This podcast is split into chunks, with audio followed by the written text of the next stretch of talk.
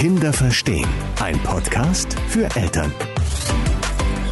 Herzlich willkommen bei Kinder verstehen. In dieser Folge mit meinen zauberhaften Gästen Dr. Melanie Vogelsberg, Diplompsychologin. Hallo. Und Matthias Deutsch aus Lippstadt, Hypnotherapeut. Hallo. Schön, dass ihr zwei wieder hier seid. Ich habe gedacht, wir müssen ganz dringend mal über das Thema Nein sagen und Grenzen setzen sprechen. Ich habe festgestellt, ich habe da ein Problem. und nach meinen Gesprächen mit euch weiß ich jetzt, das ist mit Sicherheit in meiner Kindheit entstanden. So. Warum ist es so wichtig, dass Eltern ihren Kindern früh beibringen, Grenzen zu setzen? Ich glaube, Grenzen setzen hat ganz viel auch mit dem Thema Selbstwert zu tun. Selbstwert bedeutet ja am Ende irgendwo sich selbst auch einen Stellenwert geben, einen gesunden Stellenwert geben, sich selbst gut behandeln, selbstfürsorglich sein. Und dazu gehört natürlich auch das Recht auf Selbstbestimmung. Auch ich bin wichtig, auch meine Bedürfnisse sind wichtig. Ich habe ein Recht darauf, gesehen und verstanden zu werden. Ich darf eine Meinung haben, ich darf Bedürfnisse haben, ich darf Wünsche äußern. Und das ist ja eigentlich so das Komplettpaket, was man schnürt, wenn man Menschen das Thema Abgrenzen und Nein sagen nahelegt. Und wir haben die Erfahrung gemacht, dass eigentlich alle erwachsenen Menschen damit ein Riesenthema haben, in dem Sinne, dass sie es nicht gut können. Die Leute kommen in die Praxis, man fragt, na, was kann ich Gutes für sie tun, was sind ihre Therapieziele. Ein Treffer ist eigentlich immer das Abgrenzen und Nein sagen lernen, weil sie es meistens in der Kindheit nicht so ganz gelernt haben. Deshalb legen wir ganz großen Wert darauf, dass man Kindern das frühzeitig antrainiert. Ich meine, es werden wahrscheinlich jetzt viele Eltern zuhören, die sagen, das ist mal ganz gewiss kein Problem bei meinem Kind. Das kann seinen trotzigen Kopf immer irgendwie durchsetzen. Davon sprechen wir hier auch ganz explizit nicht, mhm. sondern wir sprechen von gesunder, reifer, kindgerechter, notwendiger Abgrenzung. Und damit meinen wir auch gar nicht nur die Abgrenzung, wenn es darum geht, unsere körperliche Grenze zu wahren. Das ist ja so ein Thema, was auch ganz, ganz viel medial bespielt wird, wenn es darum geht, okay, Kinder, euer Körper gehört euch, Übergriffigkeit verhindern, sondern eben auch im Alltag einem Kind ein Stück weit auch ein Recht auf eine Meinungs- und Entscheidungsfreiheit zu lassen. Wir hatten ein Beispiel, ähm, dass man Kindern gerne so was überstülpt, so, ach komm, du musst die Oma doch mal in den Arm nehmen, musst der Oma doch einen Kuss geben, jetzt komm doch mal, sei doch nicht so, ah, du musst doch mit dem, mit dem kleinen Peter spielen, du kannst ja jetzt nicht Nein sagen, ja, du hast zwar keine Lust, aber muss man halt manchmal auch machen.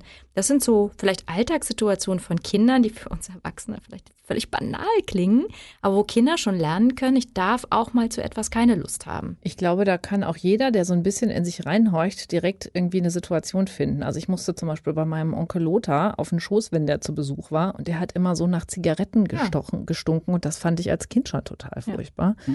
Oder? Es kommt doch auch in deine Praxis, Matthias, wahrscheinlich einmal die Woche mindestens jemand, der irgendwie äh, so eine Story aus seiner Kindheit mitbringt. Ja, eigentlich äh, jeden Tag. Ne? Also es ist wirklich jeden Tag, wo es irgendwie darum ging, mein Nein wurde nicht akzeptiert. Und das fühlt sich natürlich äh, gar nicht gut an. Ne? Also ich kann es manchmal aus Erwachsenensicht verstehen. So, wir haben jetzt keine Zeit für dein Nein. Wir haben gerade äh, ein bisschen Zeitnot, weil du musst zur Schule oder du musst in den Kindergarten. Aber um die Neins geht es auch nicht immer, sondern wirklich um entscheidende Neins, wie Melanie gerade schon sagte oder wie du gerade das Beispiel halt sagtest. Gerade dann, wenn es auch um, um Nähe geht. Ne? Oder einfach, dass ich mich auch mal abgrenzen und sagen, nein, ich möchte das jetzt nicht. Ich möchte nicht mein Spielzeug abgeben. Das kennt wahrscheinlich auch jeder von den Eltern. Teilen ja, müssen. Ihr müsst das doch teilen. Mhm. Ne? Nein, ich will mein Spielzeug gerade nicht teilen. Der soll sich verdammt noch mal ein eigenes besorgen. Aber da geht, geht man schon über das äh, Nein des Kindes hinweg. Und das hinterlässt im Zweifel arge Spuren. Was entstehen daraus dann später, wenn, wenn ich immer teilen musste für psychologische Probleme? Also teilen müssen, ähm, wenn ich immer teilen musste, das immer, ist, glaube genau. ich, ganz gut. Ja, vermutlich so ein Gefühl von, ich komme zu kurz. Ich erlebe das oft bei den erwachsenen Patienten, dass die mit so einem Dauerfrust, mit so einer Dauerverbitterung durchs Leben rennen, immer diesem Gefühl von, ich komme nicht auf meine Kosten, ich komme zu kurz. Es gibt jetzt eine ganz schöne Methode, wie man Kindern das Teilen beibringen kann. Mhm. Das Kind, das die Teilung des Plätzchens, des Kuchens oder die Aufteilung vornimmt, ist nachher nicht das Kind, was auswählen darf, welches Teil es bekommt. Also ich sage dann jetzt zum Beispiel dem Geschwisterteil, pass auf, du darfst den Kuchen durchschneiden. Deine Schwester darf sich nachher eins der beiden Stücke aussuchen. So lernt man fair zu teilen und das finde ich ganz schön. Also kein zu benachteiligen oder zu übervorteilen. Aber ich glaube, wenn das ganz oft ungerecht läuft, dann entsteht halt auch im Menschen ein Gefühl von einem, ja, ein Ungerechtigkeitssinn. Ich werde falsch, ich werde schlecht behandelt. Und daraus kann Frust und daraus kann natürlich im späteren Leben auch Verbitterung entstehen und auch das ständige Gefühl von, ich muss jetzt fair und gerecht behandelt werden. Die Welt muss fair und gerecht sein. Ich will und darf und brauche keinen Frust mehr zu ertragen. Ich habe genug mitgemacht und das können dann sehr unangenehme Situationen und Erwachsene werden. Mhm. Wenn ich jetzt so über dieses Thema Grenzen setzen nachdenke, dann sind wir wahrscheinlich auch hier wieder an dem Punkt, wo wir sagen müssen, auch da gucken die Kinder wahrscheinlich bei den Eltern viel ab. Das heißt, das Lernen durch Nachahmung ist wahrscheinlich da genau das gleiche Thema, ne? Wenn Mama nie Grenzen setzt. Genau. Ja, also Mama setzt bei sich keine Grenzen. Genau, Mama genau, setzt bei sich keine Grenzen und wird ständig als Fußabtreter benutzt. Genau, ne, also von, von allen Menschen im Zweifel, ne, auch von den eigenen Kindern. Das geht ja auch, den Kindern sich gegenüber abzugrenzen. Also es geht immer, es ist niemals eine Einbahnstraße. Es sind immer zwei Wege, die gehen will. Einmal muss sich das Kind auch den Eltern gegenüber abgrenzen und die Eltern müssen das auch mal dulden, dass die Kinder das tun. Und umgekehrt, die Eltern müssen lernen, sich den Kindern gegenüber auch mal abzugrenzen. Und da wir das häufig nicht tun, baut sich ein Frust auf. Und wenn wir dann diesen Frust in uns tragen und es dann mal tun, weil einfach das Fass voll ist, dann wird es meistens unangenehm. Und wenn es dann wieder unangenehm wird, wenn wir dann so angefahren werden, da kann wieder dann eine andere doofe Situation raus entstehen. Deswegen sagen wir immer, macht's früh genug, kommuniziert früh genug, grenzt euch ab. Eure Kinder müssen das auch lernen, dass ihr euch abgrenzt. Dann wachsen die damit auf und dann ist alles immer schön entspannt. Natürlich nicht immer, aber gar nicht erst warten, bis sich der Frust so lange aufgebaut hat, bis wir dann explodieren. Weil das lernen die Kinder dann auch. Mhm. Ich muss gerade an ein Beispiel denken, wo du das sagst, dass auch die Eltern die Grenzen akzeptieren müssen. Ich habe eine Freundin, die einen Sohn hat, von dem sie immer möchte, dass er über seine Gefühle spricht. Und manchmal will er das aber nicht. Und er wird jetzt schon richtig kiebig, wenn er dann sagt, jetzt will ich das aber nicht. Und sie dann sagt, aber sag doch mal, so dieses Nachbohren. Ne? Da habe ich auch irgendwann mal zu ihr gesagt, ich sage, wenn du nicht einen erwachsenen Mann aus ihm machen möchtest, der es hasst, über seine Gefühle zu sprechen, musst du dringend ein bisschen gechillter werden mit deinem Nachfragen. Da hat sie mich ein bisschen irritiert angeguckt, hat dann im nächsten Moment aber gesagt, ah ja, jetzt wo du sagst. Ne? Manchmal braucht es auch so ein bisschen draufgestupst werden. Das ist genau das richtige Beispiel eigentlich an der Stelle. Denn es geht gar nicht darum, im Alltag über alle möglichen alltäglichen Abläufe zu verhandeln. Also bevor wir da jetzt eine riesen Grundsatzdiskussion da draußen vom Zaun brechen. Wir müssen nicht permanent über die Uhrzeit und überhaupt über die Sinnhaftigkeit des Zähneputzens verhandeln am Tag oder dass es nur bestimmte Laptop- oder iPad-Zeiten gibt oder dass es zu Bettgehzeiten gibt. Ähm, das sind Dinge, die sollten fest im Tagesplan integriert sein und da sollten Eltern sich auch ruhig durchsetzen dürfen. Aber es sind genau wieder diese kleinen vermeintlichen Dinge von, du sag doch jetzt mal, wie es dir geht, nur sag es doch. Nein, ich möchte nicht. Komm, mir kannst du es doch sagen. Ja, und, und da entsteht ein Druck und da wird die Grenze und das Nein des Kindes nicht akzeptiert und nicht gewahrt, weil man vielleicht vermeintlich auch der Auffassung ist, das kann das Kind doch noch gar nicht wissen. Aber es weiß es vielleicht schon, es spürt es schon. Es darf eine Meinung, ein Bedürfnis und ein Gefühl haben und es kann es durchaus, auch wenn es noch sehr klein ist. Spüren, was gut und was schlecht ist. Am Ende macht ja immer die Dosis das Gift. Mhm. Ja. Und was halt noch wichtig ist, kann der Part, der fragt, auch mit der Antwort umgehen. Weil was macht die Mama oder der Papa, wenn das Kind auf einmal sagen würde, du bist das Problem? Mhm. Ich fühle mich gerade nicht gut, weil du was gemacht hast. Und dann brauchen wir nur alle einmal kurz in uns reinhorchen. Wenn jemand uns sagt, wir haben irgendwas nicht gut gemacht, dann zucken wir schon zusammen. Und wenn das dann noch von dem eigenen Kind kommt, so, dann springt bei den meisten Menschen einfach der Bereich mit dem Schuldgefühl an. Wir wollen uns nicht schuldig fühlen. Je nachdem, wie das ausgeprägt ist bei einem selbst, gehen wir dann eventuell in eine Abwehrhaltung. Und schon ist wieder dem Kind nicht geholfen. Mhm. Also keine Frage stellen, wo wir die Antwort vielleicht auch nicht hören wollen. Da müssen Eltern sich natürlich auch ein dickes Fell wachsen lassen, weil wir als Elternteile können ganz anders kommunizieren. Wir würden vielleicht nicht sagen, du bist das Problem, sondern es ärgert mich gerade, dass du deine Bauklötze hier durchs Zimmer schmeißt. Das heißt, wir würden auf das Verhalten fokussieren, aber nicht auf die Person. Das kann ein Kind nicht unbedingt oder in den meisten Fällen nicht. Das heißt, das Kind wird wahrscheinlich in diesem Frust sagen, du bist doof, ich hasse dich, du bist scheiße, dass ich das gerade nicht machen darf. Und als Elternteil zu verstehen, dass das natürlich nicht das Verhalten ist, was man dem Kind antrainieren will, aber das ist im Moment die Art und Weise, wie es sich abgrenzt und ihm im Modell vorzuleben.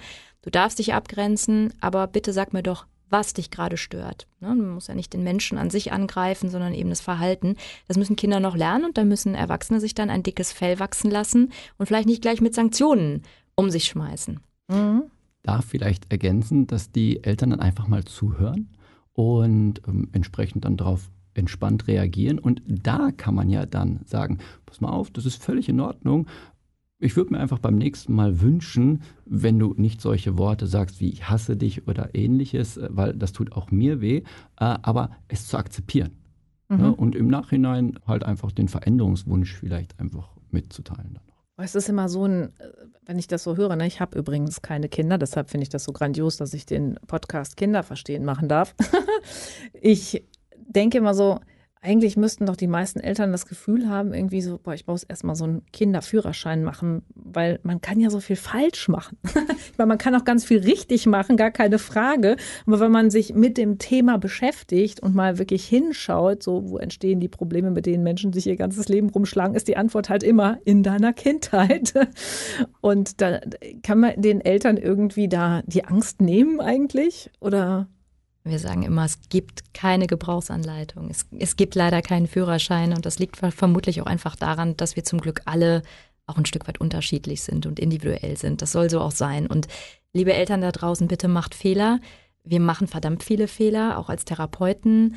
Das ist ganz, ganz wichtig, weil auch da an, an dem Modell lernt man, ich muss nicht perfekt sein. Ich darf Fehler machen, ich darf mich entschuldigen.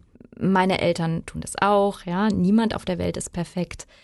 Also bitte gar nicht erst nach einer Gebrauchsanleitung fragen. Auch wenn wir immer so ein bisschen provokativ sagen, wenn wir über unseren Online-Kurs Riesen durch Krisen sprechen, wir bieten euch so eine kleine Pseudo-Gebrauchsanleitung, so eine kleine Schritt-für-Schritt-Anleitung. Es ist aber keine Bauanleitung. So einfach ist es eben nicht. Ja, es ist dann auch jedes Kind wieder anders, jede Situation genau. wieder anders. Ja, ähm, und deswegen ist es eigentlich doch wieder so einfach, weil du kennst ja dein Kind. Ne? Du kennst dein Kind, hast dein Gefühl für dein Kind und wenn du jetzt die Stellschrauben kennst, dann, dann wird es einfach wieder einfacher. Das ist das. Und einfach auch mal den Mut zu haben, zu sich selbst zu schauen. Das ist auch ein ganz wesentlicher Part. Aussage eines zehnjährigen Jungen, warum er in der Schule gescheitert ist ständig, weil er sich den Papa als Vorbild genommen hat und gesagt hat, mein Papa hat keine Fehler. Wie soll ich das denn erreichen? Mhm. Das war seine Aussage. Also da einfach mal auch zu sich selbst zu schauen und zu sagen, da sind wir wieder bei Vorbildfunktion. Auch ich darf Fehler haben. Mhm. Auch ich muss nicht perfekt sein. Vor allem sind wir viel glaubhaftere Modelle, weil wir uns selbst in der Regel immer für fehlerhaft und makelbehaftet halten. Das, das tut jeder von uns. Und wir haben eher so das Gefühl, andere sind perfekt, andere können alles, andere haben diese Gefühle nicht. Wir identifizieren uns aber nicht gerne mit perfekten Menschen. Die machen uns Angst, die schüchtern uns ein. Sympathie entsteht in der Regel durch Nähe. Und wenn wir uns verbunden fühlen, wenn wir uns verstanden fühlen, dann finden wir jemanden sympathisch und können uns die Person auch zum Vorbild nehmen. Also auch da wieder, liebe Eltern, macht Fehler genau deshalb, damit eure Kinder euch zu ernsthaften und glaubwürdigen Vorbildern anerkennen können.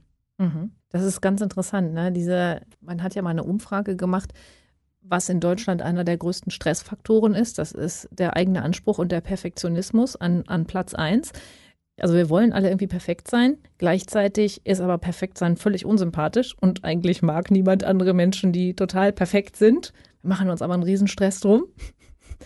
Und ähm, entstanden oder meist entstanden dann wieder in der Kindheit. Ne? Spannend. Was ich ja wirklich interessant finde in dem Zusammenhang, ist ja, wenn du egal wen fragst, äh, hier, da, du hast da ein Problem, wer ist denn da schuld, sind meistens die Eltern. Meine Mutter, mein Vater kommt äh, sehr häufig als Antwort. Mhm. Ich finde es ja immer ganz wichtig, dass man äh, auch von der philosophischen Seite da mal einmal drauf guckt und sagt, irgendwie ist so der Fluss des Lebens sowieso, glaube ich, fest dran, sowieso schon vorgegeben. Das heißt, die Lernerfahrungen, die wir machen sollen und die Eltern, die uns begegnen und uns die Lernaufgaben liefern, die kommen ja aus einem bestimmten Grund zu uns. Und das sind ja die Lernaufgaben, an denen wir wachsen dürfen, um da eine Formulierung von vorhin nochmal aufzugreifen. Und es kommt dann halt immer nur darauf an, was mache ich draus? So, ja, ne? und die Eltern machen es ja nicht aus böser Absicht, sondern auch die Eltern sind ja programmiert worden und handeln im Prinzip nach dem, was sie in ihrem Tagebuch stehen haben. Und meistens auch nach bestem Wissen und Gewissen. Ne? Also genau. man versucht ja nicht absichtlich seine, seine Kinder zu verletzen genau. oder ihnen weh zu tun, sondern man, man gibt sein Bestes. Ja. Plus, es gibt noch ganz ein, äh, einen ganz wesentlichen Faktor und den sage ich meinen Patienten immer. Ich sage, naja, Du kannst dich entspannt zurücklehnen, weil du nie weißt, wie dein Kind eine spezielle Situation aufnimmt. Du kannst ja nicht in den Kopf reingucken. Das heißt, du meinst etwas gut. Du möchtest dein Kind beschützen. Und in dem Moment erlaubst du deinem Kind etwas nicht. Das kann das in dem Alter vielleicht noch gar nicht ab, äh, abschätzen, weil es die Tragweite überhaupt nicht äh, begreifen kann. Und dein Kind ist in dem Moment sauer auf dich. Sagt, äh, das, was ich will, das zählt überhaupt nicht. Ne? Blöde Mama. So, und das speichert sich im Zweifel ab. Du hast es gut gemeint, aber dein Kind hat es für sich negativ aufgenommen. Oder kennen wir alle. Wir stehen morgens auf und hat einfach einen schlechten Tag. Das kennen wir doch alle. So, und dementsprechend reagieren wir auf eine Situation, wo wir sonst total tiefenentspannt unterwegs gewesen wären, reagieren wir halt negativ.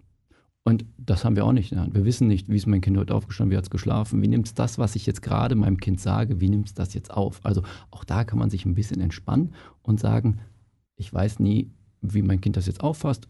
Ich mache es einfach so gut, wie es gerade kann. Und plus die Dinge, die wir in unserem Kurs halt vermitteln, zu sagen, und das mit den entsprechenden Stellschrauben. Man soll ja auch als Elternteil jetzt nicht permanent auf der Lauer liegen. Permanent auf der Lauer liegen und gucken, wo könnte jetzt gerade wieder irgendetwas bei meinem Kind emotional schief verarbeitet worden sein. Das macht es ja auch krampfig und traurig irgendwann. Also ich glaube auch als Elternteil die Gelassenheit zu lernen, ich darf Fehler machen, ich werde Fehler machen, meine Kinder machen Fehler, ich mache Fehler. Wir Menschen machen eben nun mal Fehler und die in der Regel nicht mit böser Absicht, sondern eben wir machen die Dinge in der meisten Zeit nach bestem Wissen und Gewissen. Sind wir vielleicht auch so ein bisschen beim Thema sich selbst mal vergeben können und so ein bisschen Selbstakzeptanz haben, Selbstliebe entwickeln, Selbstmitgefühl, finde ich, ist da ein ganz, ganz, ganz wichtiger Begriff. Da würde ich gerne noch mal eine separate Podcast-Folge zu machen. Zu dem Thema Selbstwert haben wir schon eine Podcast-Folge gemacht. Also, falls ihr die noch nicht gehört habt, dann eine dringende Empfehlung, euch die vorhergehende Folge auch noch mal anzuhören. Die spannende Frage, die sich mir jetzt noch stellt, ist, wie findet man denn da eigentlich so beim Thema Nein sagen, Grenzen setzen und so weiter das Maß und die richtige Mitte? Weil ich kann ja nicht ungeachtet von allen Menschen um mich herum durchs Leben laufen und meine Grenzen setzen und immer Nein sagen, wenn es mir gerade danach ist. Wo ist denn, wie lernt man denn, oder anders, wie bringt man den Eltern denn bei, den Kindern dabei zu helfen, das zu navigieren? Glaube, als Eltern ist es wichtig, dass man selber, und den Begriff benutze ich in der Praxis oft, eben in der Vorbildfunktion einen gesunden, einen sozialen Egoismus lernt. Also damit meine ich eben nicht diese, diese Ellenbogenmentalität, jetzt komme ich und ich habe dir jetzt Abgrenzung gelernt, äh, beigebracht und ich will jetzt immer, was ich will und mir sind alle anderen egal, sondern für mich ist ein gesunder Egoismus, Maß und Mitte zu halten und ich finde eben, die, die Dosis macht das Gift. Das, das ist so treffend.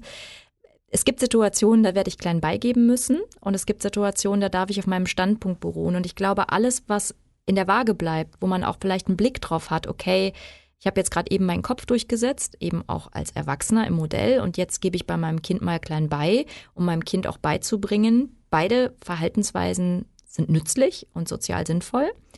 Das vielleicht auch zu verbalisieren, also wir nennen das auch so Metakommunikation. Ich rede mal übers Reden und erkläre, guck mal, ich habe dir das eben zugestanden, dass du noch fünf Minuten länger Fernsehen darfst. Jetzt musst du aber auch ein bisschen mit mir tun und jetzt fände ich es schön, wenn du deinen Schlafanzug anziehst und auch jetzt bitte die Zähne putzt. Das hier ist ein Geben und ein Nehmen. Ich habe einen Wunsch und du hast einen Wunsch. Ich bin eben auf dein Bedürfnis eingegangen. Jetzt möchte ich, dass du auf mein Bedürfnis eingehst. Das ist, glaube ich, das, was, was Eltern im Modell vorleben und, und erklären und lernen müssen und beibringen müssen. Und dann hat man, glaube ich, ja, gesundes Maß und gesunde Mitte erreicht. Und das ist das, was uns Erwachsenen auch da draußen, glaube ich, ganz gut tun würde. Mhm. Letzte Frage. Was haltet ihr von diesen ganzen Songs und Liedchen, die man so auf Instagram sieht, wo die Eltern ihren Kindern mit, keine Ahnung, zweieinhalb die Songs beibringen mit Ich sage Nein und mein, mit allen möglichen Bewegungen. Mein, also mein Körper gehört mir immer gut, Kindern beibringen auf jeden Fall.